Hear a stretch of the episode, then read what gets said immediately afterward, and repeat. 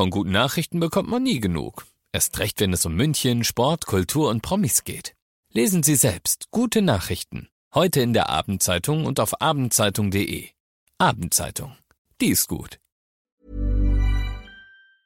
Siebte Folge Alles gesehen. Der Podcast für Filme und Serien am ersten Adventswochenende. Und deshalb gibt es einen großen Überblick über alle großen Weihnachtsfilme, die bisher gestartet sind, damit man komplett auf dem Laufenden ist. Dann habe ich dabei Bones and All, der neue Film von Timothy Chalamet. Und es gibt mal wieder News zu Avatar.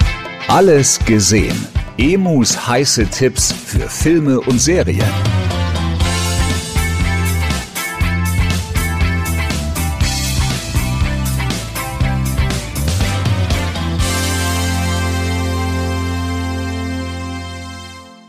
James Cameron, der Regisseur von Avatar, hat mal wieder ein bisschen geplaudert über den neuen Film, der rauskommen wird. Der zweite Teil von Avatar startet Mitte Dezember und er hat gesagt, dass dieser Film sehr, sehr teuer ist.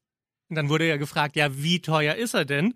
Also man kann sagen, dass es auf jeden Fall schon mal der teuerste Film aller Zeiten ist. Aber wie teuer ist, ist es wirklich absurd. James Cameron hat keine Zahl genannt, sondern meinte, dass Avatar mindestens der vierterfolgreichste Film aller Zeiten werden muss, um überhaupt erstmal das Geld einzuspielen, das er gekostet hat. Und das ist wirklich absurd. Also, was ist das denn für eine wirtschaftliche Rechnung? Gehen wir mal kurz durch die Liste durch. Momentan auf Platz 4 der erfolgreichsten Filme aller Zeiten ist Star Wars, das Erwachen der Macht. Und wenn der zweite Teil von Avatar nicht mindestens da landet und den auf Platz 5 verdrängt, äh, dann hat James Cameron ein großes Problem. Wenn wir aber dann mal die Liste aufwärts gehen, momentan auf Platz 3 ist Titanic von James Cameron.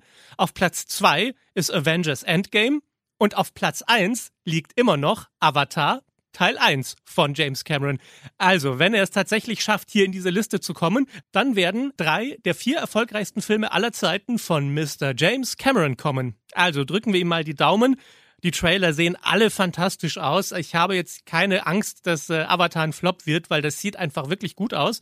Aber damit er sein ganzes Geld wieder einspielt, wird es natürlich Leute brauchen, die nicht nur einmal ins Kino gehen, um ihn sich anzugucken, sondern, so wie bei Avatar und Titanic auch, viermal, fünfmal, zehnmal vielleicht sogar. Und dann hat Avatar, The Way of Water, sehr, sehr gute Chancen. Und dann gibt's noch eine andere Filmneuigkeit von Indiana Jones Teil 5. Harrison Ford ist wieder mit am Start, gerade laufen die Dreharbeiten. Und jetzt ist herausgekommen, dass man in der ersten Szene des Films den alten Indiana Jones, also den jungen Indiana Jones sehen wird. Denn die erste Szene des Films spielt im Jahr 1944 und da muss Indiana Jones gegen Nazis in einem Schloss kämpfen. Und dafür braucht man eine sehr aufwendige Computeranimation, die das Gesicht von Harrison Ford wieder so jung macht, dass er aussieht wie damals bei den Original Indiana Jones Filmen. Also auch da freue ich mich riesig drauf. Das ist übrigens der erste Indiana Jones Film, bei dem nicht Steven Spielberg Regie geführt hat, sondern James Mangold sitzt diesmal auf dem Regiestuhl. Das ist der Regisseur von unter anderem X-Men Wolverine. Also der kann mit großen Schauspielern drehen, hat mit Christian Bale gedreht und mit Matt Damon.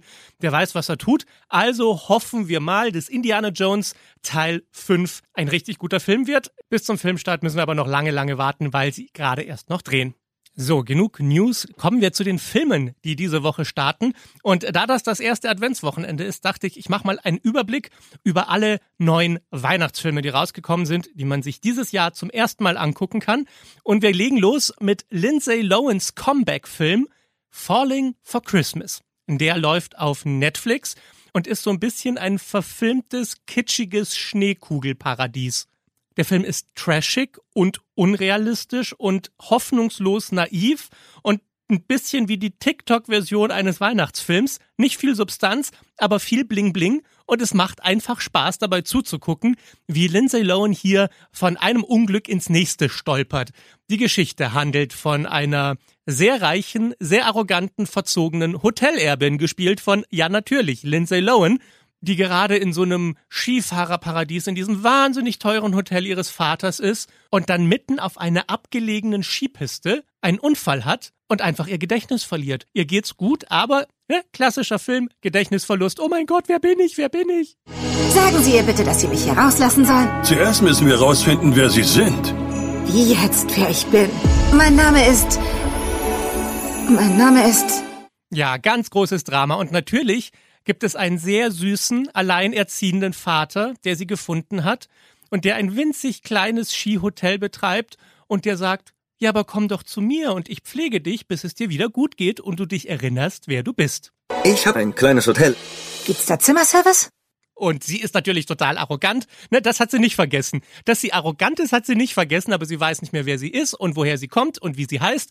Und äh, jetzt muss sie in diesem winzig kleinen Hotel natürlich mithelfen. Und damit ist sie heillos überfordert. Haben Sie schon jemals ein Bett bezogen, Schätzchen? Ich glaube nicht. also Lindsay Lohan spielt das wirklich hervorragend, weil man nie so genau weiß, ist Lindsay Lohan eigentlich wirklich so eine arrogante Schauspielerin oder ist sie eigentlich total nett und spielt das einfach nur sehr, sehr gut. Aber der Film ist so herrlich dämlich und so dumm und also so, also wirklich auch so platt, dass es mir irgendwie Spaß gemacht hat. Manchmal möchte man einfach keine große Kost am Abend. Manchmal möchte man einen Film, der so doof ist, dass Emily in Paris dagegen gleich einen Nobelpreis verdient hätte. Und das ist definitiv der Film Falling for Christmas. Also das Niveau bitte in den Keller schrauben und äh, herzlich willkommen sagen zu dem vorhersehbarsten und kitschigsten Weihnachtsfilm aller Zeiten. Und wenn man das möchte, dann ist Falling for Christmas jetzt auf Netflix genau der richtige Film. Dann der nächste Weihnachtsfilm, der läuft auf Apple TV Plus. Ich weiß, das haben nicht viele, aber jetzt kann man zumindest mitreden. Es geht um den Film Spirited. Das ist im Grunde ein modernes Remake der klassischen Weihnachtsgeschichte von Charles Dickens. Das ist die Geschichte mit den drei Geistern der Weihnacht, die diesen bösen Griesgram zu einem guten Menschen machen wollen. Und in diesem Film ist dieser Griesgram ein gewissenloser, herzloser, arroganter, extrem gut aussehender PR-Berater, der die fiesesten Firmen unterstützt dabei, Marketing zu machen und Leute hinters Licht zu führen. Und dieser ekelige, schleimige Typ wird gespielt von dem wunderbaren Hollywood-Star Ryan Reynolds. Und der Geist der Weihnacht, der ihn besucht, wird gespielt von Comedy-Legende Will Ferrell. Und die beiden sind so saugut in diesem Film. Das ist wirklich ein Wahnsinn, wie die beiden spielen. Die Chemie zwischen den beiden stimmt einfach. Und dann muss man dazu sagen, dieser Film hat einfach auch fantastische Songs. Es ist ein klassisches Weihnachtsmusical, das heißt, es wird immer wieder gesungen. Und die Songs sind richtig, richtig stark. Wir bringen euch Liebe, ein Fest voller Liebe.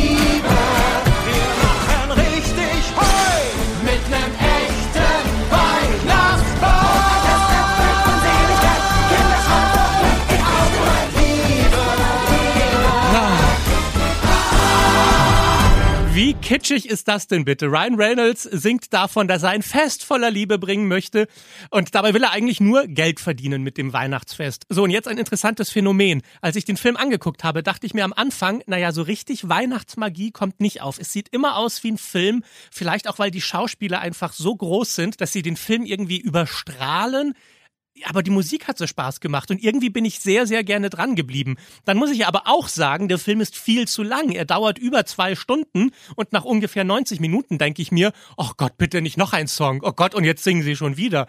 Und ich war eigentlich die ganze Zeit so, dass ich mir dachte, mh, hm, irgendwie ist das eine viel zu aufgeblasene Hollywood-Nummer dafür, dass es ein schöner Weihnachtsfilm ist. Aber dann kam der Abspann und der lief so und plötzlich hat sich so ein richtig schönes, warmes Gefühl in meiner Brust weit gemacht. Und ich dachte mir, ey, krass, da, jetzt passiert gerade doch Weihnachtsmagie. Also, sicherlich ein Film, über den man streiten kann und der zu lang ist und der zu Hollywood perfekt ist. Aber trotzdem hat er ein sehr, sehr gutes Herz. Und wenn man sich die Weihnachtsgeschichte mal ein bisschen anders angucken möchte, dann ist Spirited auf Apple TV Plus sicher eine sehr gute Wahl. So, und jetzt habe ich noch zwei Sachen von Disney Plus. Der eine Film ist gar kein klassischer Weihnachtsfilm, sondern er passt einfach nur perfekt in die Weihnachtszeit. Und das ist die Fortsetzung von Verwünscht und die heißt verwünscht. Nochmal. Amy Adams spielt wieder die Hauptrolle von dieser Prinzessin, die in einem Märchenland lebt und dann durch ein magisches Portal in unsere Welt fällt, nach New York und sich da verliebt und heiratet. Und dieser neue Film, dieser zweite Teil, startet jetzt da, wo andere Märchen normalerweise aufhören, nämlich bei Und sie lebten glücklich bis an ihr Ende. Aber in diesem Fall ist es so, dass die beiden eben nicht glücklich bis an ihr Ende sind, weil die Prinzessin sich nicht so richtig wohl fühlt in Manhattan und sie denkt, irgendwas muss noch anders werden und ich fühle mich noch nicht so richtig angekommen mit ihm und deshalb beschließen sie, aufs Land zu ziehen und sich da ein Häuschen zu holen. Ich weiß, Veränderungen können einem Angst machen, sie können aber auch aufregend sein. Und die ist natürlich immer so aufgedreht und findet alles toll. Und der ganze Film spielt mit dem Klischee, was es eigentlich bedeutet, für immer und ewig glücklich zu sein. Schon bald wird sich all das hier wie unser Zuhause anfühlen. Es ist alles Teil unseres Abenteuers. Das ist kein Abenteuer, das ist Chaos. Das Chaos lebt von Abenteuer. Und dann merkt sie, Mensch, ich bin immer noch nicht glücklich. Ja, was soll denn das? So richtig bin ich immer noch nicht angekommen. Und dann holt sie sich ihren magischen Zauberstab raus und wünscht sich, dass dieses Vorstadtleben, in dem sie gerade steckt, ein magisches Märchenland wird. Und genau das passiert. Aber wie das so ist in magischen Märchen, es gibt immer eine böse Stiefmutter. Und da ihr Ehemann eine Tochter aus erster Ehe hat, ist sie jetzt plötzlich die böse Stiefmutter. Und damit kommt sie natürlich überhaupt nicht klar. Ich habe mir ein Leben wie im Märchen gewünscht und dann lief alles schief. Ja, dann ist nämlich ganz schön blöd, weil sie ist jetzt die böse Stiefmutter und sie macht böse Sachen, obwohl sie das eigentlich nicht möchte. Und hier landen wir direkt bei dem riesengroßen Problem von dem Film Verwünscht nochmal. Nämlich, dass die liebe, gute Prinzessin plötzlich die Böse sein soll. Und da komme ich einfach überhaupt nicht drauf klar. Und Amy Adams hat wirklich Schwierigkeiten, das zu spielen, weil sie ist immer noch die Protagonistin, die Hauptperson des Films. Und die erste Hälfte fiebert man mit ihr mit, damit sie endlich glücklich wird. Und in der zweiten Hälfte rutscht sie so ein bisschen in die Rolle des Bösewichts und plötzlich ist sie die Gemeine und will das aber gar nicht. Also so ein richtiger Bösewicht ist sie auch nicht. Und die Frage ist ja, was ist sie denn eigentlich? Und das bleibt so als großes Problem hängen und kleben an diesem Film, der ansonsten wirklich süß gemacht ist.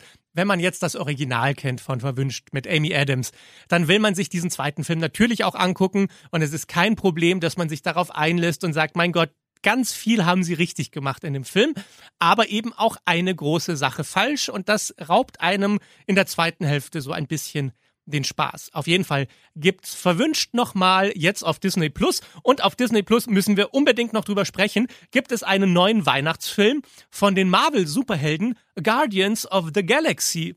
Die haben einen halbstündigen Sonderfilm gemacht, ein Weihnachtsspecial mit den Guardians of the Galaxy.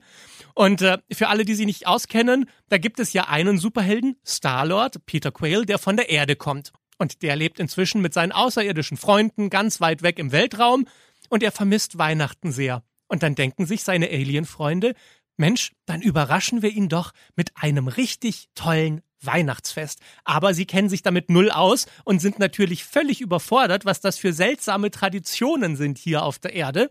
Und dann fällt ihnen ein, ach Mist, wir brauchen ja noch ein Weihnachtsgeschenk für ihn. Und sie erinnern sich, dass er ein Riesenfan von dem Schauspieler Kevin Bacon ist. Also beschließen sie, als Weihnachtsgeschenk den Schauspieler Kevin Bacon zu entführen. Sie gehen auf die Erde, finden Kevin Bacon und entführen ihn. Und das Lustigste ist, Kevin Bacon wird gespielt von Kevin Bacon, der Original-Schauspieler. Und äh, ich, was mir so gut gefallen hat an dem Film, ist, wie, wie schräg er war. Also wie überfordert alle mit dieser Situation sind, Weihnachten eigentlich zu einem schönen Fest machen zu wollen.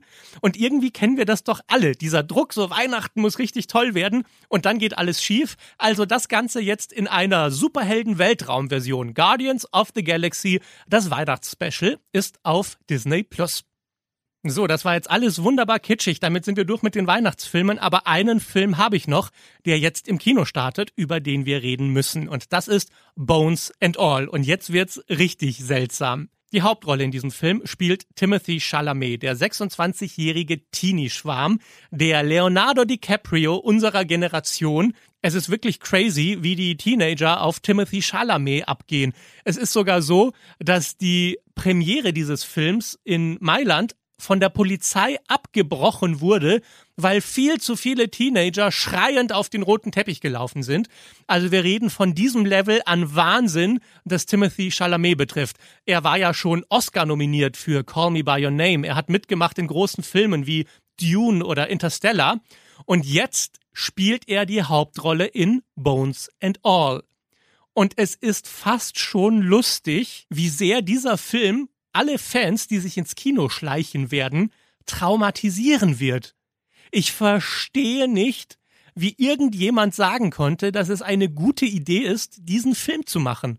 Ich lese jetzt mal vor, wie die offizielle Beschreibung dieses Films für die Presse lautet. Also das, was der Filmverleih rausgegeben hat, worum geht es in diesem Film? Ich lese vor. Bones and All erzählt die Geschichte der ersten Liebe zwischen Maren, einer jungen Frau, die lernen muss, am Rande der Gesellschaft zu überleben, und dem temperamentvollen Außenseiter Lee, gespielt von Timothy Chalamet. Als die beiden sich kennenlernen, beginnt eine tausend Meilen lange Odyssee durch Amerika. Doch trotz all ihrer Bemühungen führen alle Wege Maren und Lee zurück in ihre schockierende Vergangenheit und zu der alles entscheidenden Frage, ob ihre Liebe zueinander ihr Anderssein überwinden kann. So, das war's.